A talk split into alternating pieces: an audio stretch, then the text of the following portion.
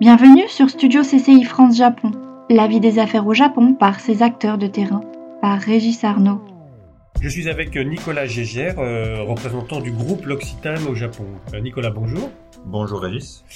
Nicolas, peut-être on peut commencer par euh, présenter la place du Japon dans le groupe L'Occitane aujourd'hui. le groupe L'Occitane au Japon a deux marques, L'Occitane en Provence et Melvita. L'Occitane en Provence s'est très bien développé euh, au Japon depuis 20 ans maintenant, un peu plus de 20 ans même, euh, et euh, le Japon a une place très importante. Le Japon a représenté à un moment donné jusqu'à 30% du chiffre d'affaires. bon, le reste a grandi, mais on, on, représente encore 15-16% du chiffre d'affaires. et pour la marque L'Occitane, on est le deuxième marché après la Chine. et le switch s'est fait cette année. C'est-à-dire que jusqu'à l'année dernière, on était le premier marché, mais euh, avec avril et mai, euh, on était fermé et, la Chine euh, réouvrait, donc ça a été compliqué. ils ont des, très très bons chiffres en ce moment parce que les Chinois ne voyagent plus. Donc voilà, nous on, on, s'est fait passer devant, mais on a toujours essayé de utiliser justement cette rivalité Chine-Japon pour se booster ici. Et, nous, en, plus, cela dit, on a aussi des, bons chiffres et, et, depuis la réouverture des magasins, de la bonne croissance. Pour Melvita, c'est aussi important. Hein, euh, euh, ça représente euh, presque la moitié du, du chiffre d'affaires de Melvita. Euh, au total, on a 150 magasins, 125, 120 pour l'Occitane en Provence et 30 magasins pour Melvita. Alors, l'Occitane est un groupe extraordinairement intéressant, enfin, qui, qui est à la fois très ancré régionalement dans sa marque, né un peu en Asie, qui a des attaches un peu comme ça mondiales et en même temps très locales. Qu'est-ce qui explique l'attraction et le, le, lien si fort avec le Japon? Je pense déjà que l'art de vivre euh, français, et on n'est pas du tout le, seul groupe à l'avoir compris, euh, fascine beaucoup les consommateurs japonais. Je pense aussi qu'on a réussi à euh, raconter des histoires, des histoires de terroir, et ça c'est des choses qui sont ancrées dans la culture japonaise, qui les intéressent. de mon expérience, je trouve que la, la relation que le, la société japonaise a avec, euh, avec l'artisanat, euh, avec euh, bah, le terroir aussi, c'est très, ça m'a rappelé la France. Et donc il y a, y a, une connexion hein, qui s'est faite. Et, je pense aussi que bah, on a, je veux dire que c'est de la chance, pas que de la chance, mais c'est en partie de la chance. On a, on a réussi à avoir une équipe de, de de personnes ici qui nous ont développé en comprenant les éléments importants euh, de la marque, mais vraiment en les adaptant au Japon, euh, parce que c'est des Japonais qui ont développé l'Occitane au Japon. D'accord. Je suis le premier non-japonais employé par l'Occitane Japon. D'accord.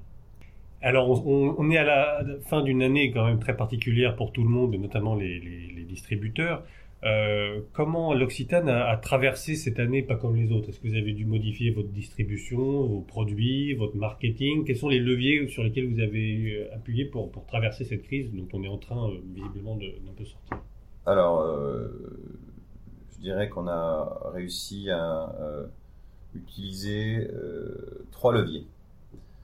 Le premier, c'est évidemment l'e-commerce. on a aussi un peu de chance puisque euh, ce qui était une de nos faiblesses il y a 15 euh, ans, on n'arrivait pas à rentrer euh, dans les department stores. Donc on a ouvert une plateforme e-commerce et les, les, department stores, voilà, comme ils ne voulaient pas de nous, on s'est dit bon bah voilà. Et, donc ça fait 15 ans qu'on fait l'e-commerce, ce qui comparé à d'autres marques de cosmétiques est, beaucoup. Donc on a acquis un peu de, de savoir-faire. Hein, euh, là-dedans, parce qu'on ne devient pas e-commerçant euh, du jour au lendemain. Euh, c'est devenu donc très très important et certains mois ça peut représenter plus de 30% du chiffre d'affaires. Et, pendant avril-mai, on a fait des multiples deux trois fois par rapport à l'année dernière. Donc ça, c'était, c'est, ça a beaucoup aidé. Ça n'a pas tout compensé, mais ça a beaucoup aidé. Euh, ensuite, quand les magasins ont réouvert, euh, euh, même si on n'arrivait pas à avoir de la croissance dans les magasins, quand on, a gardé une dynamique sur la web, il y a vraiment une inertie qui fait que, bah, all in all, le, le sell-out grandissait, donc c'était vraiment bien. Le deuxième levier qu'on a utilisé, c'est demander à nos personnes en boutique de réfléchir à comment digitaliser leur relation avec leurs clients. Euh, on est très présent sur euh, Line. On a 23 euh, ou 24 millions de followers sur Line. C'est une plateforme où on est assez fort.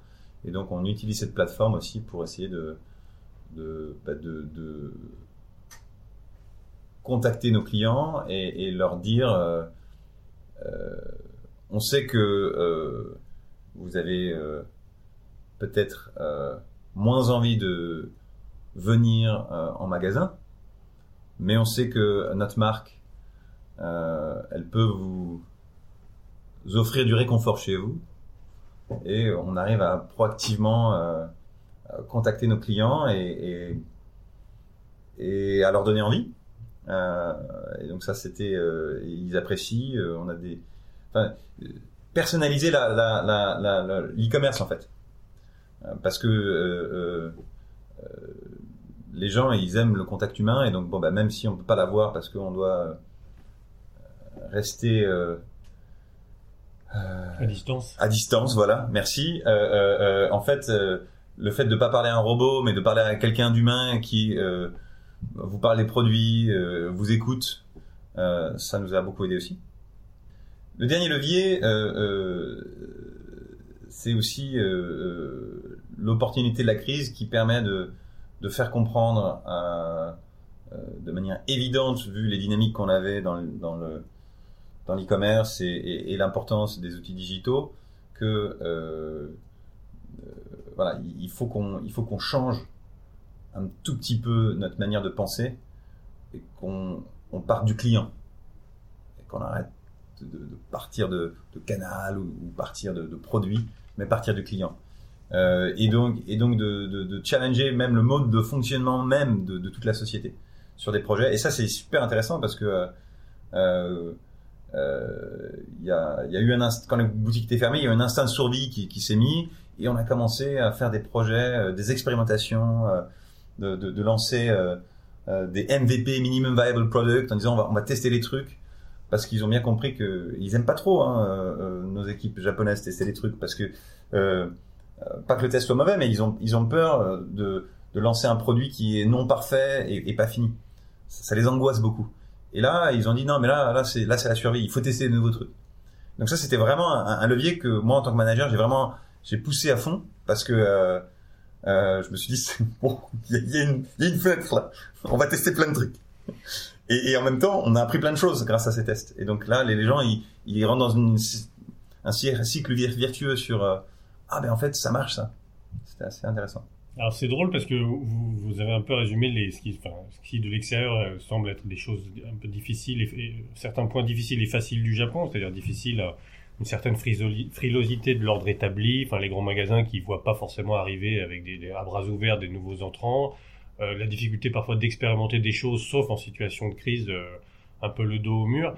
Quels sont les points que vous diriez faciles et les points difficiles sur ce marché? Alors, euh, je vais être un petit peu trivial en disant ça parce que c'est pas pour tous les Français, mais moi le bon le plus difficile que j'ai, c'est que comme je parle mal japonais, j'ai du mal à me mettre dans les chaussures du consommateur. Et ça, pour un marketeur, je trouve ça très très difficile. après, on arrive quand même un petit peu, et puis on échange, et puis en fait, il y a, y, a, y a, beaucoup de choses euh, euh, dans la communication même qui sont non verbales. Donc passer du temps en magasin, on, comprend des choses. Mais euh, mais ça met du temps, euh, c'est plus lent. il faut plus patient pour comprendre vraiment un consommateur japonais et sa réaction. Et, donc c'est extrêmement frustrant quand on parle pas japonais et qu'on n'a pas vécu longtemps au Japon. Donc au début, au bout de quatre ans, on commence à avoir vécu des choses, mais le consommateur japonais est un peu une black box et donc quand on suggère des choses, on vous dit ah non ça ça marche pas au Japon ça c'est ça veut rien dire ça, ça marche pas au Japon. Quel est son point de vue? Et euh, l'autre euh, euh, chose qui est difficile et en même temps qui est une super force, c'est l'exigence de, de, qualité, de service, de qualité de produit du consommateur. Et donc, si l'entreprise aussi a la même, c'est extrêmement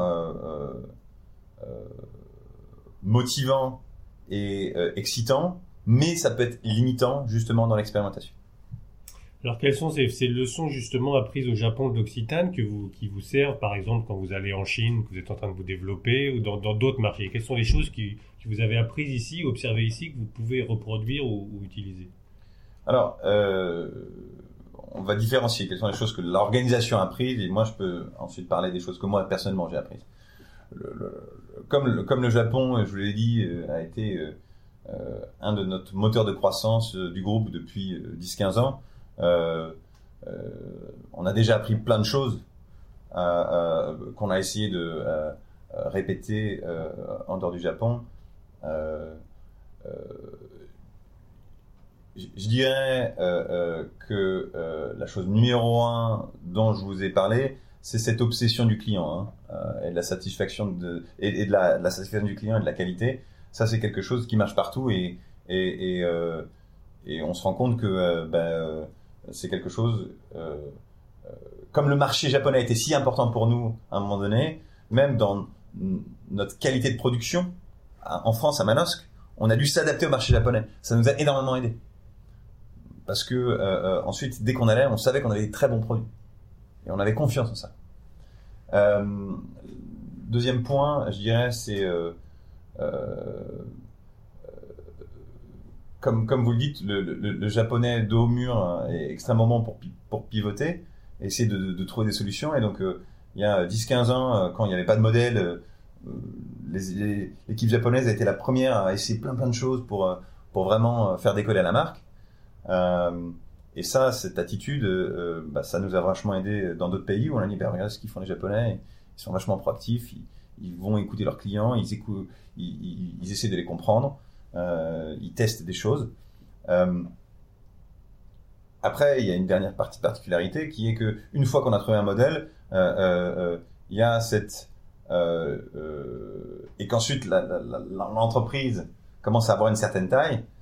on n'est plus 10 personnes à décider, mais nous on est 150 au bureau, donc ça commence et puis 800 personnes en boutique, donc ça commence à avoir un peu d'inertie. Et là, ce qui est génial au Japon, euh, c'est euh, la perfection de l'exécution. Euh, ça aussi, c'est voilà. mais après, et c'est pour ça que le mindset était important. parfois, on est tellement dans la perfection de l'exécution qu'on on a vu qu'ils oublient le sens de ce qu'ils font. Et donc redonner du sens, c'est très important. Et ça, c'est quelque chose que aussi, pareil, hein, euh, euh, on a toujours essayé de développer euh, dans tous nos, filiales parce que euh, en plus on est une marque qui a beaucoup de sens, qui met du sens dans beaucoup de choses, euh, dans tout ce qu'on fait en termes de développement durable aussi. et donc redonner du sens dans notre travail et, pourquoi on le fait et, quels sont nos objectifs, c'était quelque chose qui, voilà, un bon apprentissage. D'un point de vue personnel, pour terminer, moi, ce que j'ai vraiment appris, c'est que malgré tout ces particularités culturelles, euh, il y a des fondamentaux humains qui s'adaptent avec les particularités culturelles, mais qui sont partout. Et donc, euh, on, vous, bombarde de mythes en disant ah, les Japonais ils sont comme ci, ils sont comme ça.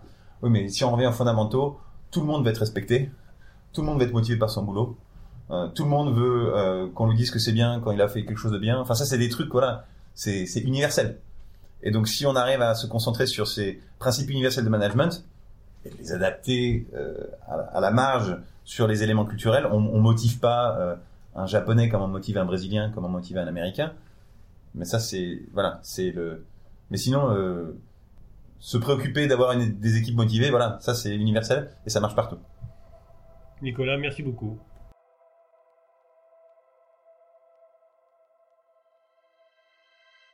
C'était Studio CCI France Japon. À bientôt pour un nouvel épisode.